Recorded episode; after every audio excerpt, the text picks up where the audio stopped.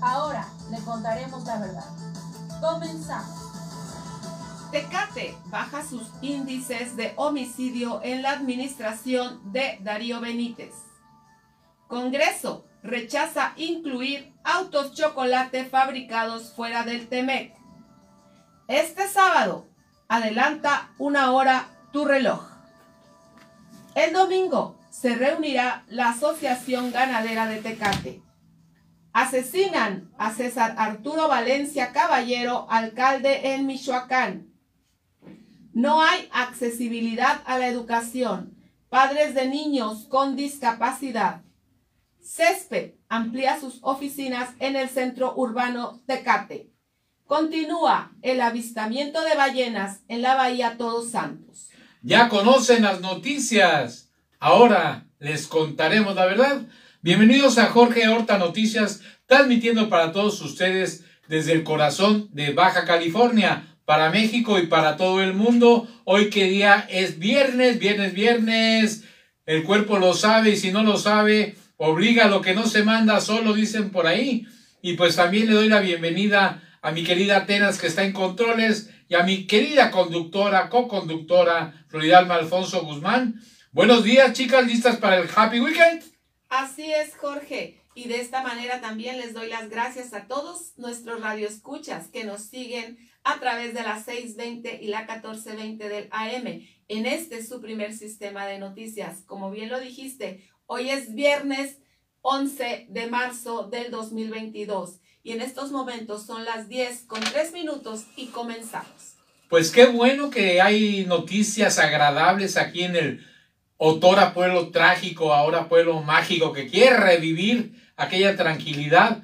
Fíjense ustedes que en los últimos meses, desde que entró esta administración de Darío Benítez, han bajado el número de homicidios dolosos en contra de los ciudadanos de aquí de Tecate y en comparativo el mes de enero y febrero, en la administración que tuviera trágicamente Zulema Hadas, teníamos la friolera de 61, 61 personas abatidas por estos crímenes en Tecate, que era considerado el municipio más peligroso de todo México.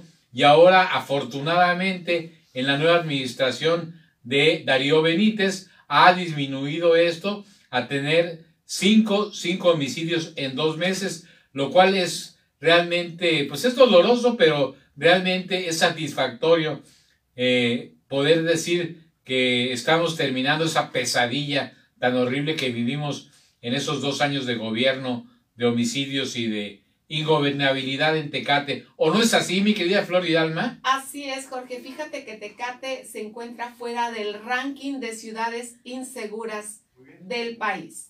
Tras cinco meses de coordinación constante entre los tres mandos policíacos de gobierno, el equipamiento, la reestructuración estratégica de mandos y procesos internos de la corporación, Tecate deja de estar en los primeros lugares de las ciudades más violentas del país.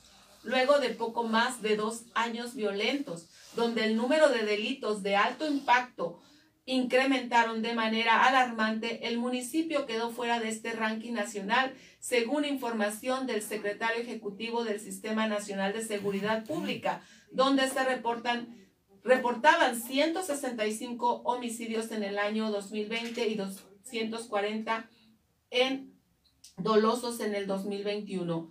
Y en el año 2021, de acuerdo a este estudio anual, el Consejo Ciudadano por Seguridad y Justicia Penal se encontraba en cuarto nivel nacional con homicidios. Pues es una gran fortuna haber salido de este ranking, Jorge, que no era nada, nada bonito estar en esos, en esos primeros lugares. Mira, por fortuna creo que estamos ya vislumbrando un tecate más seguro, un poquito mejor, más a como era el tecate de antes.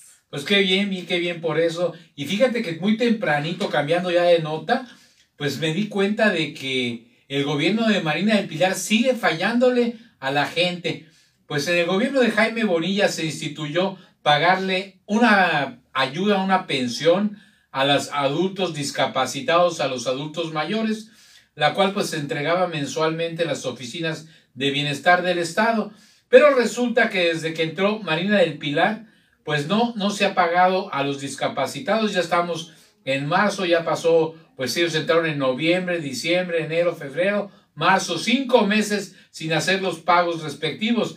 Cabe mencionar que estos pagos están autorizados por el Congreso del Estado, por lo cual están, están en contra de, de lo que ya decidió el Congreso del Estado en la pasada administración. Sin embargo, pues no se hace caso a las leyes. Otra rayita más al tigre para el gobierno de Marina del Pilar, lo cual raya no solamente en estar haciéndole un daño a la gente que más lo necesita, sino estar haciendo pues una desobediencia a lo ya ordenado y aprobado por el Congreso local. ¿Qué opinas tú al respecto, Floridalma? Pues mira, Jorge, fuera de que está incumpliendo, de que está no está acatando ya una jurisdicción del Congreso. Fuera de ello, está mostrándose como una gobernadora totalmente insensible, ajena a las necesidades de las personas con discapacidad, las personas que están en este momento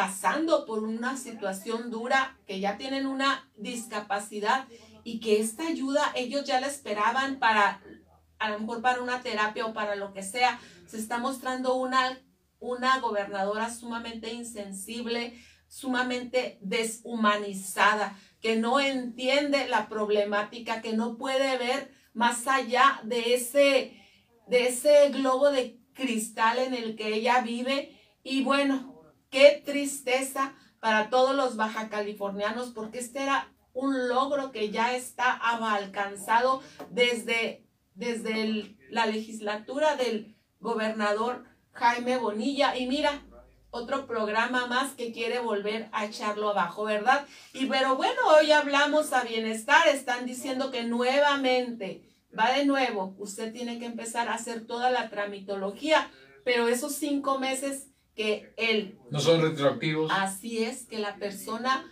pues, ¿qué pasó con ello? Pero bueno, pues esperemos, Jorge, que esto pueda revertirse y pues empezar nuevamente a buscar a buscar ese tipo de ayudas porque las personas realmente la requieren. Pues muy bien, mi querida Flor, ahora que tenemos cambio de horario, ¿no? También. Así es, Jorge, pues recordarle a todos nuestros amigos que no vayan a llegar tarde a la escuela, no vayan a, a llegar tarde ese compromiso que usted tiene. Mire, desde el sábado en la noche, por favor, usted adelante una hora su reloj adelántelo y le aseguro que ya el domingo despierta con la nueva hora.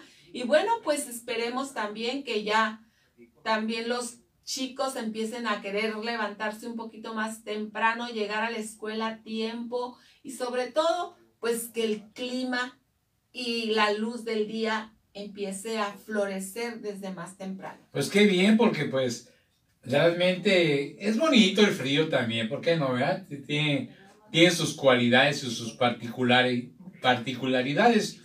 Mas, sin embargo, pues de repente así somos los seres humanos. Cuando hace frío queremos calor y cuando hace calor pues queremos más calor. Bueno, no es cierto, pero pues así estamos ahorita qué bueno que va a entrar pues el nuevo horario y hay que ponerse las pilas para poder entrar a esta nueva etapa y estar preparados aquí en Baja California, sobre todo con todo lo que eh, conlleva los nuevos horarios, la primavera, después el verano, eh, o puede salir a correr, a caminar, después, ya que llegue el verano, pues las noches más largas y todo lo que conlleva las actividades al aire libre, las carnitas asadas, las salidas a los ranchos, a las playas, en fin, todo aquello que nos gusta a los baja californianos, ¿no, Florida Alma? Así es, Jorge. Mira, también quiero comentarte que este domingo, Jorge, pues va a haber reunión de la Asociación Ganadera de Tecate. Muy importante los ganaderos, sí. Desde temprano ellos se van a estar reuniendo ahí en, en la colonia militar, a un lado del parque, ese parque bonito que tienen ahí. Y fíjate, Jorge, quiero comentarte que es muy importante este tipo de reuniones porque ellos están a cargo de de la, del manejo de las carnes que se hacen en, que se consumen, que se consumen, que se ¿eh? consumen, Jorge. Y quiero comentarte que en entrevista aquí, precisamente en la radio con, con Carolina Fraijo, que es parte de los, de los lineamientos que ella como regidora está llevando, pues ella me explicó muy bien sobre el problema que se tiene en Tecate sobre la falta de rastro. Sí. Y ella me explicaba que no es posible, pues que en una, en un, en un Municipio. garage Ah, vayan y asesinen una de las vacas que luego se va a comer la persona, ¿verdad? Que tiene que existir todo un protocolo de seguridad para que ¿no? esta carne salga totalmente limpia. Entonces, pues creo que será uno de los puntos que ellos deberán estar abordando sobre todo y buscar darle esa solución porque finalmente, ¿qué nos estamos comiendo?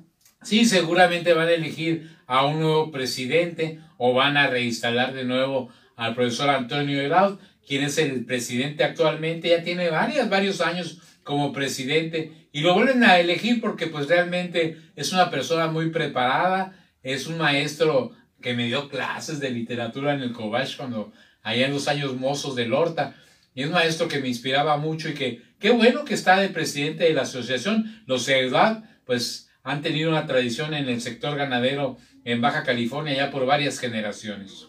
Muy bien, Jorge. Bueno, pues vámonos a ir a otra nota, Jorge. Quiero decirte, pues no es una buena noticia, ¿verdad? Asesinan a César Arturo Valencia Caballero, alcalde en Michoacán. El presidente municipal de Aguililla, estado de Michoacán, ha sido asesinado con arma de fuego. Así lo confirmaron autoridades locales. Su nombre era César Arturo Valencia Caballero. Según reportes, el cabecilla se encontraba en su camioneta cuando fue interceptado por un individuo, quien luego le disparó recibiendo dos balazos en el pecho. Alfredo Ramírez Bedoya, gobernador de Michoacán, condenó los hechos y declaró que una investigación ya, es pie- ya está en pie. Aguililla es el municipio donde nació el Mencho. En los últimos meses el poblado ha sido fuertemente abatido por una ola de violencia. ¿Qué Pues así, parece? no, pues es que ya mm, para nosotros en Tecate, pues es este, no es que no sea novedad, es que era como estábamos viviendo en el terror cuando estaba la anti, antigua administración de la innombrable. Y ahora, este, pues vemos el reflejo, comprendemos lo que le pasa a esa gente de ese municipio de Aguilillas, cuando la violencia se desata, cuando los demonios andan sueltos, pues e- existe ese paranoia entre toda la gente también, no solo del ámbito político, sino para cualquier ciudadano que se encuentre por ahí, que vaya a recibir pues una bala perdida o que sea víctima de lo que se llama daño colateral. De hecho, el presidente de la República habló sobre estos hechos en la mañanera de hoy. Así es, Jorge, porque fíjate que, pues qué lamentable es el aumento de la inseguridad pues, sobre la que está atravesando este estado. Sí, por lo pronto, la mañana de hoy el, el presidente estuvo en Chiapas, donde pues el índice de crimin- criminalidad, yo creo que es el más bajo de toda la República Mexicana, ¿eh? No existe tanto delito como en otras partes. Ya vemos que en Zacatecas, en Michoacán, Jalisco, Baja California y, y Zacatecas, ya dije, y otras entidades es donde se, se aumentan los delitos de homicidios, de robos de carro, de secuestros. Sin embargo, pues hay algunas, algunos estados como este chapaneco que, que realmente ha bajado bastante los índices de criminal- criminalidad y que ha estado exento de, de la muerte por COVID en muchos aspectos, ya que hasta la fecha pues ha bajado importantemente el número de contagios y el número de hospitalizados por esta causa. Creo que están hablando de, de 28 hospitalizados por la cuestión del COVID en todo el estado. ¿eh? Así es, Jorge, pero pues bueno, tenemos que seguir informando a la ciudadanía sobre cómo evitar este tipo de contagios y lo más efectivo es estarse lavando frecuentemente las manos con agua y jabón. Como ping-pong el Así. muñeco, Utilizar por favor el gel antibacterial, la máscara. su máscara que le cubra nariz y boca por favor y si llega a algún lugar donde haya aglomeración por favor procure mantener su sana distancia y lo que es más importante usted asista a vacunarse si usted no sabe cuál es el punto de referencia más cercana por favor ingrese a la página del, de salud y usted va a encontrar cuál es el punto de vacunación más cercano. Pues hay que vacunarse, hay que vacunarse contra este mal que azotó la humanidad en este siglo. Recordemos que la fiebre española precisamente fue ya por el año 1919. O sea, un siglo después nos viene otra pandemia, ¿no? Pero sin embargo, aquella pandemia de la fiebre española, pues causó muchísimas muertes, pero sobre todo en lo que es la parte de Europa, precisamente en la Segunda Guerra, en la Primera Guerra Mundial. Fue así como terminó la Primera Guerra Mundial, después de millones de muertos en toda la Unión Europea, lo que es ahora la Unión Europea. Y hablando de Europa, pues que el presidente de la República también les mandó una cartita ahí a los borreguitos, ¿no? Que les dijo que no fueran borregos a los, a los congresistas de lo que es el Parlamento Europeo, que lo conforman pues todos los países de la Unión Europea que están exigiendo que México le pare a la matanza de periodistas y que solamente eh, están pidiendo el apoyo con armamento y les dice pues muy chuscamente el presidente de la República que no sean borregos. Así es, Jorge, pues esto fue uno de los temas de hoy en la conferencia matutina. El presidente Andrés Manuel López Obrador ratificó la postura del gobierno mexicano frente a la resolución del Parlamento Europeo que condena la violencia contra los periodistas y dejó en claro que él junto con su vocero y otros compañeros redactaron el comunicado que se dio a conocer anoche en la conferencia mañanera que encabezó desde Tapachula. El mandatario aseguró que no es un insulto llamarle borregos a los eurodiputados que aprobaron el documento calumnioso. Que me sumen como borregos, esto no es ningún insulto. En el Parlamento inglés que se ponen cara a cara cuando están hablando un conservador o liberal, empiezan los opositores a decir ve, ve. Creo que eso es lo que significa, es lamentable. Aquí en México sí sabemos qué es ser borregos. O sea, ahora sí que... a leer nuevamente el comunicado. Ay, ahora sí, que son como niños, ¿no? Realmente, sácale la lengua, pícale los ojos y pues ahí dale, dale carrilla. Realmente a veces este, es de risa realmente lo que pasa, pero no solamente en el europeo, en todos los congresos. Yo recuerdo cuando Vicente Fox se puso una máscara de puerco y, cómo se lamentaban, y una señora sacó una canasta de huevos, en fin, tantas cosas chuscas que han pasado en el Congreso. No se diga de las mentadas y las groserías que, que salen cada rato. Y pues realmente, pues hablando de congresos, yo lo dejamos para la segunda el segundo tiempo, ¿no? ¿Cuál? Sobre lo de lo que lanzó nuestro compañero Marco Blasquez al Congreso de Baja California. ¿Cuánto tiempo nos queda para este no, bloque? Bueno, pues sí, nos queda un minuto. Pues bueno, entonces lo dejamos para el otro. Así es, Jorge. Ya nada más te adelanto que el INE, a un poco menos ya de la consulta, redujo el número de casillas para consulta de revocación de mandato. Fíjate que yo estaba analizando eh, lo que puede pasar en esta revocación es que no se junte la gente suficiente para, para hacer la, la, revocación de mandato de López Obrador, que digan que sí o que digan que no. Pero ¿sabes qué? Que ya se sentaron las bases. Que la próxima administración que entre después de López Obrador, pues ya va a existir la revocación de mandato. Así es. Entonces hay que ver, hay que ver cómo se, se, maneja la cosa, pero por lo pronto, pues es un logro más de Andrés Manuel López Obrador el haber incluido en la constitución política de los Estados Unidos la revocación de mandato.